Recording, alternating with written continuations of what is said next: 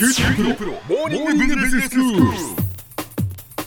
今日の講師は九州大学ビジネススクールで産学連携マネジメントがご専門の高田恵先生ですよろしくお願いします、はい、よろしくお願いします。えー去年の12月に日本で初めてのイノベーションに関する国際会議が、はいえー福岡で開かれはいたっていうことで、そうなんですえーそのことについて前回からお話をいただいておりますイスピム福岡っていう会議なんですよね。そうですねえ。はい。今日はこの続きをですね報告したいと思います。はい。前回お話ししました主要テーマが3つありますということだったんですが、1つ目は高齢化社会への対応ということでした。で今日はその2つ目と3つ目をお話ししますがまず2つ目のスタートアップエコシステムの形成と。これは基調講演として例えば東京大学のお方からですね東京大学周辺の大学発ベンチャー、えーを中心とするようなエコシステムであったり、それからニュージーランドのオークランド市の方がゲストで呼ばれていてそのオークランドにおけるこうエコシステム形成ということについて事例の発表がありました。はい、先生このエコシステムって簡単に説明していただくとはい。どういう感じでしょうか、あのーベンチャーってですね、ほとんど体力がない赤ん坊のようなものなんですね。でそうすると誰かがちょっとした資金を提供しなきゃいけないとか持っている人脈を紹介してビジネスをスムーズに立ち上げられるようにしなきゃいけないとか、うんでマーケティングの知識が足りないんだったらマーケティングの専門家がサポートしてあげるとか、い。ろんなこうサポートがあって初めてベンチャー企業っていうのは成長していくわけですね。その全体をこう生物があのたった一人一匹では生きていけないというのになぞらえてエコシステムと生態系というふうに呼んでるわけです。はい、はい、で事例の紹介があった後でパネルディスカッションをやったんですけれども、あの福岡ってやっぱりスタートアップ関連の活動が非常にこう最近活発でそうですよね、えー世界的にもこれ注目されてるもんですから、うん。会場の関心も非常に高かったですね、はい。例えば国の創業特区に指定されていて福岡市ってスタートアップビザっていうのを発行してるんですね、ええ。海外の方が福岡でスタートアップ創業する場合は、えっとビザの発行を条件を緩くしますよと、はい。えーいうことであったりですねあるいは大名小学校の後活動しているスタートアップカフェというですねさまざ、まな相談を受け付けたりイベントをやったり、えーということでまさにそういうのがエコシステムを作っていく基盤になってるんですね、うんそれに関するディスカッションがありました。ええ。あのパネルに参加した人たちからはですね福岡ってやっぱり住環境がいいんだよねとかビジネスコストが低いんだよねっていうそういうメリットもあるんですけど、はい。特に注目されてたのはあの行政のトップの高島市長がかなりリーダーシップをこういい形で発揮をしてでそれによって福岡市も施策の展開をするし関連する、まあ、企業ですとか団体もそれにこう足並みを合わせるようにしてじゃあどうやったらってベンチャーがここからたくさん出ていきやすい環境ができるかっていうことを今まで取り組んできた、まあ、そういったことにはやっぱりトップのリーダーシップが非常に重要だったっていうことがですね、えーディスカッションしっかりされてました。ほあとは人材ですね。ううん。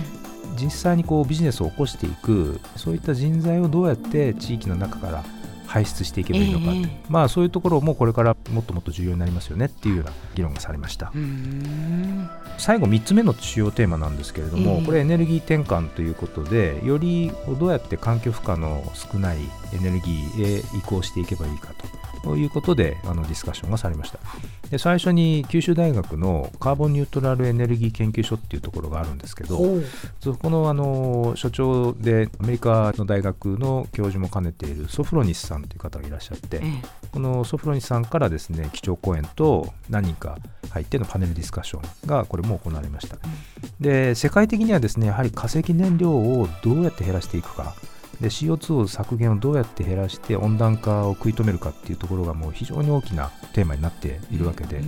日本はですね近年火力発電所の稼働率がまあかなり上がっていてですええ。ね、石炭とか重油とかっていうような化石燃料の輸入それから CO2 の排出が大幅に増えているわけですね。はい。こういった状況を踏まえてこれいかにして日本は環境負荷の小さいエネルギー源に転換していくべきなのかっていうことが、まあ、議論されました。その中でですねユニークだったのはあの先ほどのソフロニスさんもそうなんですが九州大学がかなり力を入れて取り組んでいる水素エネルギーあですね、はいはい。この利用に関してもやはり世界的に注目されていて、うん。まあ、例えば2020の東京オリンピックで水素社会のデモンストレーションをやるとか再生可能エネルギーへの転換のあり方だとかっていうことがあの今議論されてますけれども、ええ。それに向けたやっぱり大学が研究をして果たしていく役割の重要性についてですねかなり活発に議論がされてました。へえあとはあの学術発表っていうのがずっと並行して行われるんですけど、ええ。まあ、例えば僕なんかの研究も研究仲間が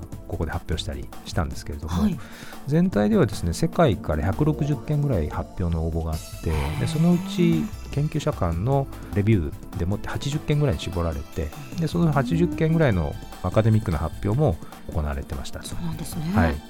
であの以前の放送でもこの ISPIM っていう会議の特徴を紹介した時に実務家の人と大学の研究者がバランスよく参加してるっていうのがいいんだということをですね挙げてたんですけども、はい。今回も結構やっぱり企業の方とかコンサルタントの方っていうような実務家の方とそれから大学で研究をやっている人がイノベーションっていうのを共通テーマにしてでそれぞれの視点から活発に議論してたということがですねやっぱり印象的でしたね。うんであのイノベーションって企業でこう最新の取り組みとかってやっぱり試行錯誤の中で頑張ってやってるわけですよね。で実務家の経験則っていうのはとても大切なことなんですけど実務家の経験則だけだと後に続く人が参考にならないことも多かったりなんかして、だからそこをこう学術的に科学的に解釈してエビデンスを伴ってこうちゃんと知識としての基盤を提供するっていうのがこれ大学の役割ですけれども、うん。そういう意味では ISPIM っていうのは実務と学術が両方集まってるっていうでそのネットワークがあるっていうのはやっぱり改めてとっても貴重な場だなというふうに思いましたそれともう一つ全体の会議を通じてコーヒーブレイクの間とかランチとかディナーとかっていう場でやっぱりリアルにみんなこう話をするわけですね。はい。そこは非常にやっぱり重要だなと。あ改めて対面で言葉を交わしてですね、ーはい。相手の表情も見ながら話をすることの大事さって改めて再認識したなということでした。えーでは先生今日のまとめをお願いします。はい、えー、イシピム福岡っていうところでもですねこれ企業とかコンサルタントなどの実務家の方と大学に所属する研究者が、まあ、バランスよく参加をして、まあ、活発に知識の共有が行われてったっていうところが、えー印象的でした。で特にですねやっぱり近年インターネットとか SNS が発達してもですねリアルにこうやって人が集まってで対面で言葉を交わすようなそういう場がとても重要だなということを改めて感じさせられました。今日の講師は九州大学ビジネススクールで産学連携マネジメントがご専門の高田恵先生でした。どうもありがとうございました、はい、ありがとうございました。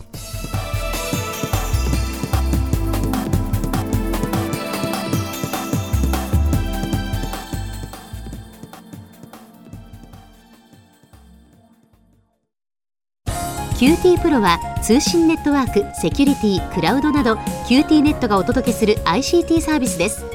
九州中に展開した光ファイバー網を基盤に一番身近なビジネスパートナーとして九州の企業自治体の皆様をサポートします。詳しくは QT プロで検索を。